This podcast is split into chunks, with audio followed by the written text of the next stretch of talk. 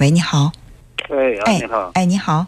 嗯我跟你说，我有一个有我的母亲，我和我妻子两个现在闹的关系特别僵。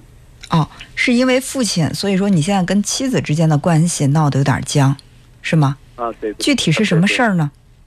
就是因为我母亲嘛，她是现在是以前跟我怎么说过，就是每一个人养活三个月嘛。你母亲是你们兄弟姐妹每个人养三个月，是吧？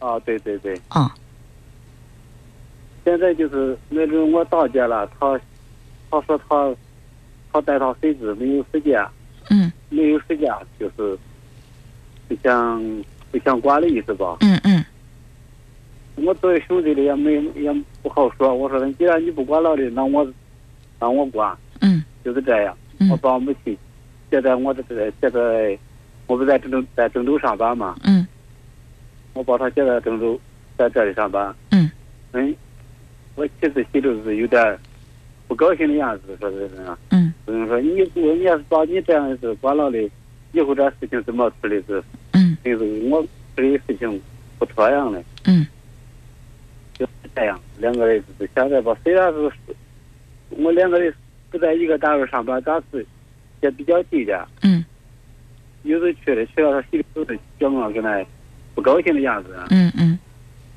我想问，想想这样事情我怎样怎样处理，怎么处理？嗯，嗯。呃，如果说从这个亲情上来讲，老人现在没人照顾，你把这个老人接过来照顾，这肯定是我们必须要去尽的一个责任，没有什么好说的。但是如果说从你妻子的角度来讲，他就会想，你们兄弟姐妹四人，是吧？我看到编辑发的内容是你们兄弟姐妹是四人，啊，对，嗯呃，如果说大家已经商定好了是轮流来，呃，照顾母亲，老大说我忙，老二说我没时间，老三说我这个工作地点有点远，不方便回家照顾，那只剩下老四了，是不是？就是既然这个规定已经定下来了，那我们都去遵守。所以你作为你妻子的角度说啊，那既然是四个兄弟姐妹共同来承担的，那他们有理由，他们就可以不承担。那为什么我们要去，就是把你这个其他兄弟姐妹的责任给担起来呢？其实你现在并不仅仅是在孝敬你母亲，而是说你在替你的大姐、你的那些兄弟姐妹，他们不想承担责任，你在替他们担责任。所以说，从这个角度，你的妻子生气了，我觉得也不是说完全没有值得理解的地方。嗯，嗯，那么你们在最初制定这个规则的时候，是经过这兄弟四姐妹四人都同意的吗？是是的，都同意。那有没有当初说，如果说你有特殊的事情你照顾不了的话，那么用其他什么方式来补偿呢？没有没有这样说。那我用我认为这个规则还可以再更进一步细化一下。你比如说，可以啊，就是你你要照顾你们家的孙子啊或者什么的，不能照顾母亲。那如果说你因为家里的特殊情况不能照顾的话，那你在经济上面给一些补偿。你比如说，本身我觉得赡养老人是我们每一个人都必须要去尽的责任，就法律上也是这么规定的。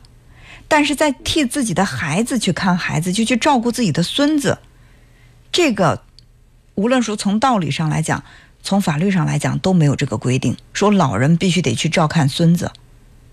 所以他他现在去照顾这个自己的呃隔代，去照顾自己的孙子，是他自己愿意去做的。那好，你把自己的责任放在一边，然后去做了你想做的事情，不承担这个责任也可以。那么你去照顾孙子的时候，你把你应该去照顾老人的这部分精力，如果你确实达不到，你可以把这部分钱补出来。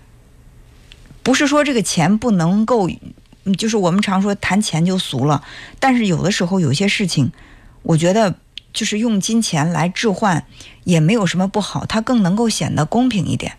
大家都有事儿，是吧？你他说他要去照顾，呃，他的孙子，那你们说我们我们两个人都在上班，也没时间。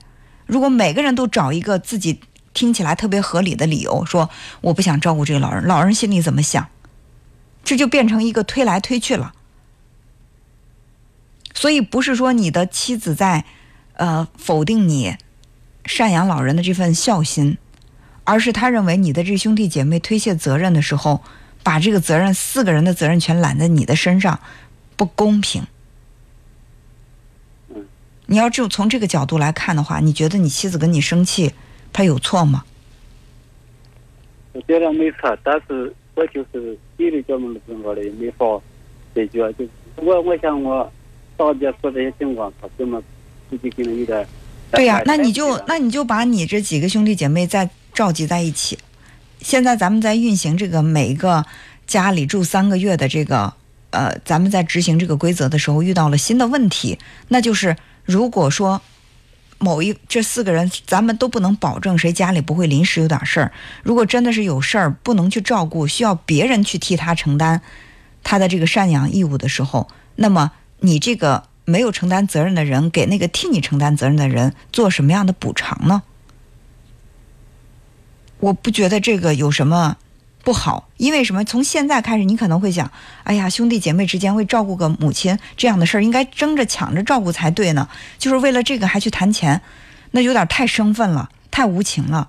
就是从这个情理上来讲是这样的，但是你仔细想一下，如果说我们凭的是大家都对这个母亲的一腔热爱，都是争着去抢着去照顾母亲的时候，这样的问题是不存在。但现实的情况是，都有点往外推。最起码，你这个大姐说她去为了照顾自己的孙子，所以不能照顾母亲了。你把母亲接走吧，这个要求，站在一个客观的立场上来讲的话，他有点不合理。就是他他这个责任给别人不能白给别人，那这样的话，如果几个人都有事儿怎么办？妈妈就没人照顾了吗？所以制定这些规则，并不是去打破亲情。而是说，让我们大家能够更好的去遵守这个规则，嗯，每个人心里都是平衡的。你想一下，现在你把这个老母亲揽过来，你说好让她跟着我住，可以。时间长了之后，我相信你也会心心里有那么一点点的这种不平衡。哎，为什么他们都不照顾，让我照顾？对不对？你的母亲对你有呃给你的生命之恩，也有这个养育之恩。你对母亲付出再多，你都觉得无所谓，值得。我愿意，但是作为你的妻子，虽然我们也倡导把公公婆婆当亲生父母，也让说把岳父岳母当亲生父母，但是从情感上来说，一下子可能还真的做不到，或者说大部分人可能真的还没有达到这种境界，做不到。他就会想，你的父母、你的兄弟姐妹不管了，你就把你的母亲接过来，那我的兄弟姐妹不管，是不是我也应该把我的母亲也接过来？我们把两家的这个责任都担过来。你在心里会怎么想呢？是的，是，他是这样说过的。嗯，其实我也是这样跟我说过。对呀。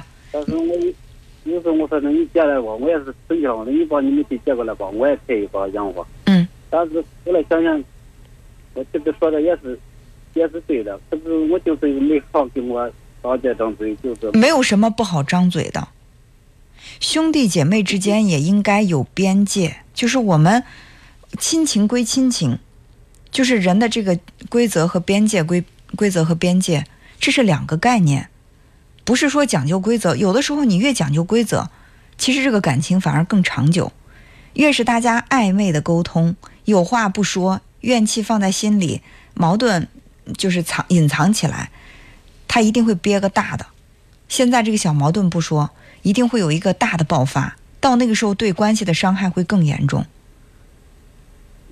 所以，如果你现在不好意思开口说的话，你是需要去做一番这个心理建设，让这个你不好开口说的话，能够勇敢的说出来，好吧？我觉得这是解决问题，在我看来，这是解决问题最好的一种方式了。如果说你们家只有你一个孩子，现在老人年龄大了需要照顾，你把老人接过来。我相信你妻子不会说什么，因为这毕竟是我们应该去承担的责任嘛。问题现在是你，你可能在这个四个人当中，你只是四分之一的责任。现在你要把这百分之百全都揽过来，作为你妻子，她心里不平衡。其实我认为是可以理解的。当然，如果他能够胸怀特别大的说没关系，把妈妈接过来吧，我们爱她，呃，我们好好照顾她，她没有丝毫的怨言，这是最好的。但是如果做没有做到的话，你也不能说你妻子不懂事儿，或者说他，呃，没有爱心，不是这样的。我相信他这个并不是针对于你的母亲，而是针对于你兄弟姐妹之间，你们这个规则，要不然就不立，立了这个规则又不遵守，会让人在心里比较恼怒。嗯，好吧，嗯，好，那就这样。哎，好，再见。